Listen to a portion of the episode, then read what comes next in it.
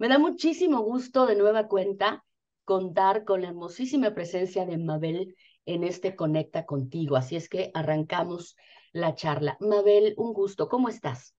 Bien, muy bien, Claudia. Un gusto saludarte. Muchísimas, muchísimas gracias. Bueno, hablemos de Hoponopono. En una primera entrega, recordarás, Mabel, hace unos meses cuando iniciaba Conecta contigo, contigo aquí en Radio Nuevo León, nos explicabas el ABC de Hoponopono qué es, cómo se originó, etcétera, etcétera. El tema que hoy nos tiene aquí reunidas es cómo usarlo, por ejemplo, con los miedos. ¿Te parece bien si nos das Sí, me encanta. Muchas me encanta porque justamente en este momento es lo que hay en el aire, ¿no? Miedos. hace, hace un par de años, ¿no? Que se, se intensificó esto de los miedos. No, me parece muy bueno porque mira, yo siempre le digo a la gente que cuando yo tengo situaciones de miedo, justamente lo que hago es repetir suelto y confío, suelto y confío, suelto y confío mentalmente, ¿no? Porque mira, los miedos no dejan de ser nuestras propias historias, los cuentos que nosotros nos contamos, no dejan de ser memorias que están en nuestro subconsciente y que se están repitiendo no dejan de ser a lo mejor cosas que vienen de otras vidas, ¿no? Miedos de otras vidas, puede ser hasta de ancestros. Entonces, cuando los empiezas a ver desde ese contexto, cuando empiezas a observarlos, pero sin reaccionar, sin engancharte, sin darle el control, te cambia totalmente la vida. Te cambian las posibilidades, las oportunidades que vienen a, tu vida, las puertas que se abren, justamente porque no te enganchaste con el miedo. Ahora, hay, hay gente que piensa que es que cuando ve a alguien que está haciendo lo que a, esa persona le gustaría, piensa de que esa persona no tuvo miedo. Y no es así, todos tenemos miedo. El asunto es decidir si le vamos a dar el control, si vamos a dejar que nos pare el miedo o vamos a, a, soltar y confiar. Claro, porque el miedo finalmente paraliza. Habrá, claro, el miedo es muy natural al ser humano o incluso a los seres vivos, a los animalitos también. Cuando sienten un peligro, el miedo les hace mover, correrse, defenderse. Así debiera ser con nosotros y así suele ser también de pronto. Pero cuando ese miedo tiene que ver con algo que no está fundamentado, que no, que no es real, ese miedo paraliza, entorpece y te puede llevar a una crisis, ¿no? Justamente yo lo que les digo a la gente que por lo menos cuando le da esa, cuando les viene la preocupación o el miedo, por lo menos que respiren, ¿no? A veces les digo, hay que repetir ja, ja, ja, ja, como, viste, como si no puedes reírte, por lo menos decir ja, ja, ja, ja, porque estás respirando, ¿no? Dicen que no podemos respirar ni por el pasado ni por el futuro. Así que si estás respirando, estás presente. La idea es respirar conscientemente. En ese momento, justamente, en vez de engancharte, puedes tomar una respiración profunda, por ejemplo.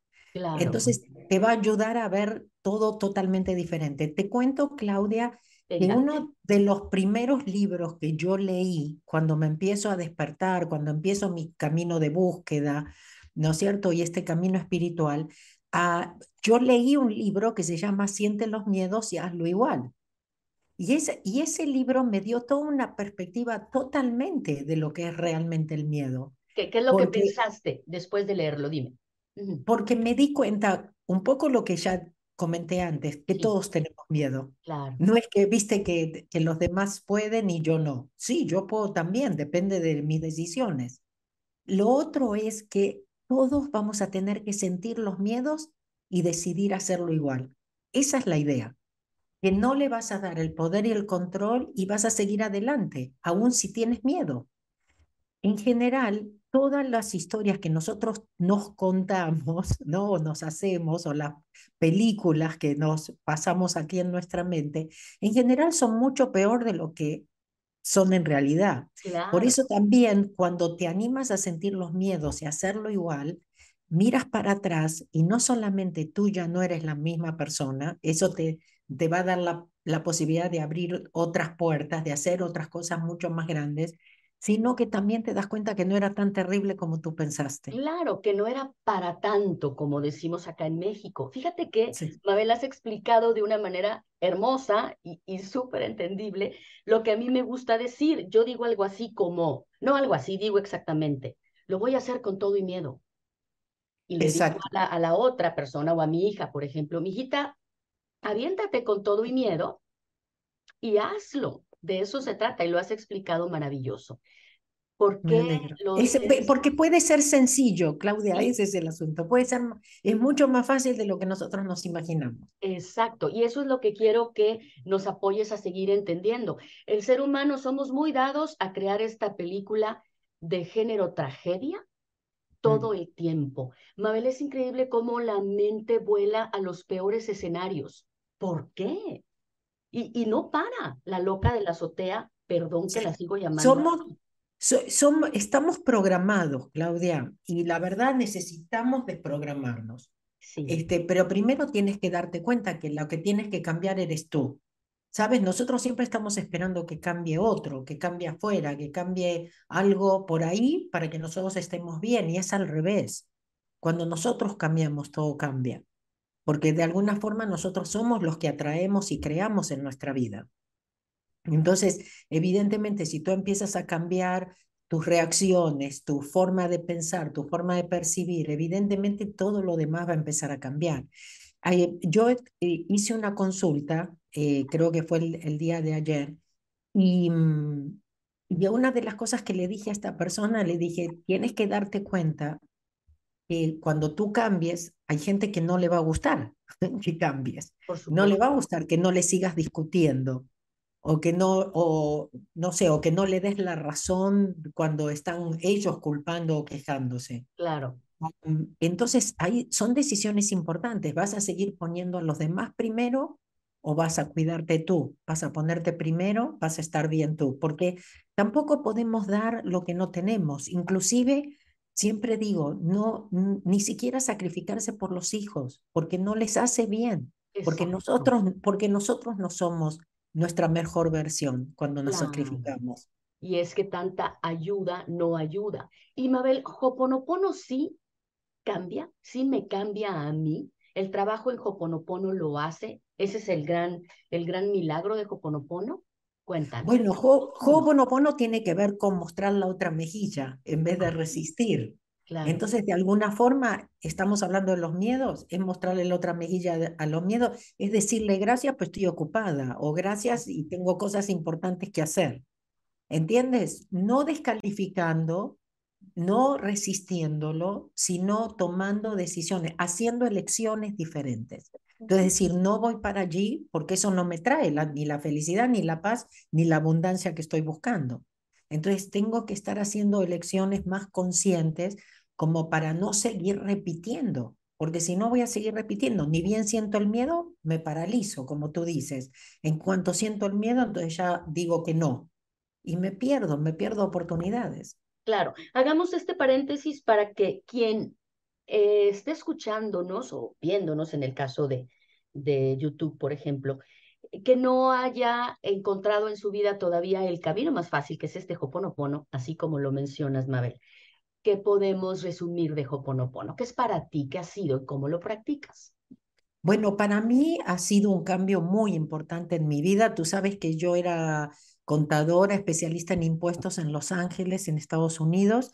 Y imagínate, fue realmente un cambio, de, un cambio de 180 grados y fue a través del Hoponopono que me enseñó a soltar y confiar. Eh, me enseñó que no estaba sola, a que mejor eh, entregarle ¿no? a una parte mía que sabía mejor. Yo de, con el tiempo decidí llamarla Dios, porque yo no creía, pero empecé a creer cuando empecé a confiar en mí. El Ho'oponopono me dio, eh, me enseñó que, por ejemplo, era importante que yo me pusiera primera, no cierto que hiciera lo que funcionaba para mí, que eso no era como mal aprendido ser egoísta. Exactamente. Nos han enseñado que eso es ser egoísta. Ponerte primero habla muy mal de una niña buena como tú. Exacto, exacto. Entonces, bueno, primero eso, el, el hecho de, mm, de empezar a ver resultados, de empezar a ver cómo las cosas se iban acomodando y que yo me di cuenta, dije, esto no lo estoy haciendo sola, por más inteligente que pueda ser, esto no lo estoy haciendo. Aprendí a través del Ho'oponopono que en realidad no hay nadie afuera, entonces empecé a no tomarme las cosas en, en forma tan personal. ¿no es cierto? Aprendí que la mayoría de lo que nosotros llamamos problemas en realidad son oportunidades, porque la palabra Ho'oponopono, que es hawaiana, quiere decir cómo corregir un error. Como que todo lo que nosotros llamamos problemas, gente difícil en nuestra vida, en realidad son oportunidades que nosotros tenemos para corregir errores de otras vidas. Claro. Entonces, de alguna forma empiezas, se te convierte en una filosofía de vida de cómo ves los problemas. Por supuesto que nos seguimos enganchando, culpando, enojando, pero volvemos a, a, estar presente, a estar en balance. Queremos ser uno con la divinidad la mayor parte del tiempo para poder ser guiados, para poder ser protegidos, porque si no, de la otra forma estás siempre tratando de, de, arreglarlo solo, pensando que sabes. Claro, Entonces, muchas no veces nada. Exactamente, y ese pensar y preocuparte en realidad es bastante arrogante de nuestra parte, como diciendo, déjame a mí que yo lo voy a resolver. Claro, ni me digas nada porque yo aquí, yo sé que esto está de la patada, por ejemplo. Pero por eso tenemos el mundo que tenemos, ¿no es cierto, Claudia? Hemos creado un mundo bastante infeliz. Un mundo aterrador.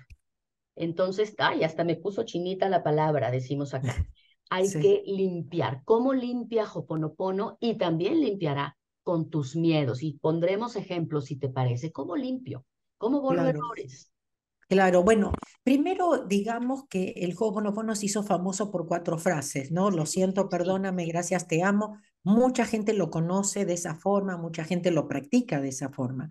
Yo personalmente no, porque no es lo que aprendí de mi maestro, el doctor Ijaliácala, Ho'oponopono en realidad es, no importa qué herramienta uses, porque hay muchas, es tomar 100% responsabilidad y decir que lo siento, perdóname por aquello que está en mí que ha creado esto. Eso realmente es Ho'oponopono, ¿no es cierto? Ese saber que hay algo que está dentro mío, que no me hace pecadora, que no me hace mala persona, que me hace responsable. Ahora yo lo creé, ahora yo lo puedo cambiar. Realmente la responsabilidad te hace libre. Entonces, ¿Qué pasa? Cuando algo sucede, no tratar de entender, no tratar de tener razón, ni la última palabra, ni, ni nada, ni comprender, ni explicar, ni analizar.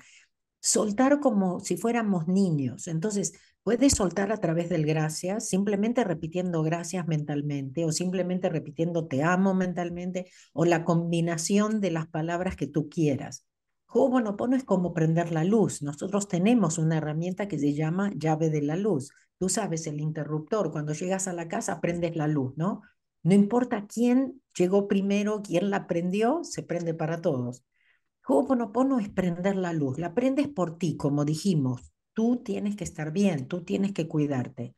Pero luego, todo lo que se borra de nosotros se borra de los demás, porque tenemos memorias en común otra vez, prendo, cuando prendo la luz se prende para todos. Exacto. Entonces, diferentes formas de hacerlo que te traen al presente, que te ayudan a no reaccionar tanto, porque esa reacción es la que trae más problemas. Y no encuentra la solución tampoco. Claro, esta mentecita está piense y piense y piense, creyendo que lo sabe todo, y esos pensamientos no entiendo por qué, pero siempre son trágicos, espantosos, horripilantes, poquitos los pensamientos bonitos. Entonces, mejor usa Hoponopono con la palabra gracias. Es que es tan fácil que a veces no creemos y queremos buscar la explicación, Mabel. No entiendo, explícame cómo que con gracias. Y ahí estamos enfrascados otra vez en la mente. Demasiado simple, demasiado, simple, el, intelecto lo, lo descarta directamente. Claro que sí. ¿Te recuerdas, Mabel Katz, a lo largo de todos estos años de practicar Hoponopono y de hacerlo también en muchos países con mucha gente que te sigue ya? Pronto vienes a Monterrey y en un momentito más nos cuentas, tan pronto como en un, mesecito quizá, mesecito y medio, ¿no? No, un poco más, un poco más, a finales de febrero. No tengo la fecha exacta, pero ya está, ya está todo, sí pero vamos a estar al pendiente de tus redes sociales. Pero cuéntame, en todos estos años de experiencia, ¿recuerdas ejemplos que, que tengan que ver con el tema que nos reúne hoy, aquí en Conecta Contigo, Hoponopono y Miedo? ¿Alguna anécdota o alguna experiencia? Mira, la primero te, creo que si no me equivoco la otra vez lo hablamos, pero por ejemplo, muchos de los miedos tienen que ver con lo financiero, ¿no es cierto? Uf, pero por ah, supuesto. Bueno, yo por ejemplo tuve una, una situación personal en la cual ya había dejado mi profesión de contadora, de especialista de impuestos, que era lo que me daba mucha estabilidad siempre en mi vida y ya me estaba dedicando como a una nueva carrera, digamos, donde no tengo ni siquiera un título, ¿no? Para hacer lo que hago. Pero bueno, contaba con un ingreso que eso me permitía tener empleados, ¿no es cierto? Y tenía ya varios empleados y tenía responsabilidades. Pero de repente ese ingreso desaparece, entonces yo ahí sí me tengo que empezar a replantear. Y por supuesto que mi intelecto inmediatamente eh, me dio muchos consejos. Me dijo que, que me iba a tener que volver a preparar impuestos, que iba a tener que echar los empleados. Por supuesto, siempre la lógica, ¿no es cierto? Y lo que, lo que hubiese sido lo correcto o lo lógico. Ah, pero en ese momento, Claudia, que me puse justamente a soltar, a entregar, me vino otro pensamiento y en realidad tuve como una conversación conmigo misma que dije, espera, Dios sabe por qué estoy aquí, sabe cuánto necesito y cuándo, yo no me voy a preocupar. Y tú sabes que si yo no me voy a preocupar, se volvió un poco mi herramienta de soltar, porque cada vez que yo me daba cuenta que me estaba preocupando, porque por supuesto es lo que decías de los miedos, no, no puedes dejar de preocuparte, no puedes dejar totalmente los miedos, pero puedes elegir si les das el control o no. Entonces, cada vez que yo me daba cuenta que sí me estaba preocupando, yo miraba para arriba y decía, yo no me voy a preocupar, como una niña chiquita, como diciendo eh, Dios, universo, como lo quieras eh, llamar tú, este, yo suelto porque no sé para dónde salir corriendo. Y esas son las situaciones donde yo realmente vi cómo esto funciona, cómo siempre está el universo ahí. Y nosotros no tenemos que saber cómo lo vamos a hacer. Por otro lado, te digo, no tuve que volverme a preparar impuestos ni echar gente, sino que el dinero venía. Yo decía, el dinero va a estar cuando yo lo necesite. Y el dinero estaba cuando yo lo necesitaba. Claro. ¿Sabes? Porque muchas veces lo trabamos por preocuparnos, que eso es vivir en el futuro. Y todo lo que tenemos es este momento. Entonces, ese no me voy a preocupar, o como te dije antes, ese suelto y confío, para mí es fundamental para poder parar justamente todas esas historias, como vos decías, tétricas, finales eh, eh, eh, infelices. Este, y cosas así, porque no podemos evitarlo. Realmente es como una programación. ¿Tú crees que también, se me ocurre ahorita de bote pronto, el suelto y confío, el hoponopono, o la, gracias o la palabra y combinación que a ti te haga sentido, me refiero a la gente que nos escucha, pueda también frenar estas situaciones de miedo extremo, como las fobias, ese miedo a volar, ese miedo a las arañas, ese miedo a caminar por lugares altos en el piso 17 de aquel edificio. Ya me dio miedo nada más de pensar que me voy a trepar al piso 17. ¿Lo puedo practicar? Mira, yo tengo muchos alumnos que lo han hecho. Tenía gente que no podía viajar en avión y escuchó mis historias de cómo limpiaba cuando, cuando iba en avión, ¿no? Nosotros tenemos una herramienta muy graciosa que es papel para moscas, ¿no? Que también, es que también es repetirla mentalmente. Y entonces cuando yo les contaba cómo yo hablaba con el avión, cómo le enseñaba el papel para moscas en caso de turbulencia, la gente me empezó a escribir y me dijo, Mabel, la primera vez que me subí a un avión gracias a tu papel para moscas, ¿no? Entonces, eh, otra vez, ¿a qué parte le estás dando? Porque cuántas veces esos miedos nos, nos cierran puertas o, o, nos cierran puertas a las oportunidades, que tanto que estamos perdiendo, ¿entiendes? Pero también es una cuestión, Ho'oponopono no es saberlo, es practicarlo. ¿Sabes? Por eso también volvemos a los seminarios, porque no es que, viste, lo escuchaste una vez y ya está. Como tú dices, seguimos, ¿no es cierto? Seguimos reprogramándonos. Claro. Entonces, cada vez que nos sentamos en, en un seminario que parece que es el mismo, ah, nunca lo es porque ni yo ni, ni la gente que viene es la misma, ¿entiendes? Entonces, se van dando diferentes cosas y cada vez escuchas algo diferente, cada vez lo entiendes por ahí de una forma diferente. Te toca ver en tus seminarios gente que repite el seminario, porque no es repetir por repetir, es reafirmar, confirmar y seguir aprendiendo. No, bueno, a veces pregunto, tengo personas en México que creo que van por el cuarenta y pico de seminario. Tengo gente en México que viene por el once, doce, no sé. Ah, hay gente que dice, ya perdí la cuenta. Em, yo, yo lo debo haber tomado como unas 200 veces con, con mi maestro y Jaliácala, eh, porque cada vez que yo estaba allí, Claudia, sentí, me sentía más en paz.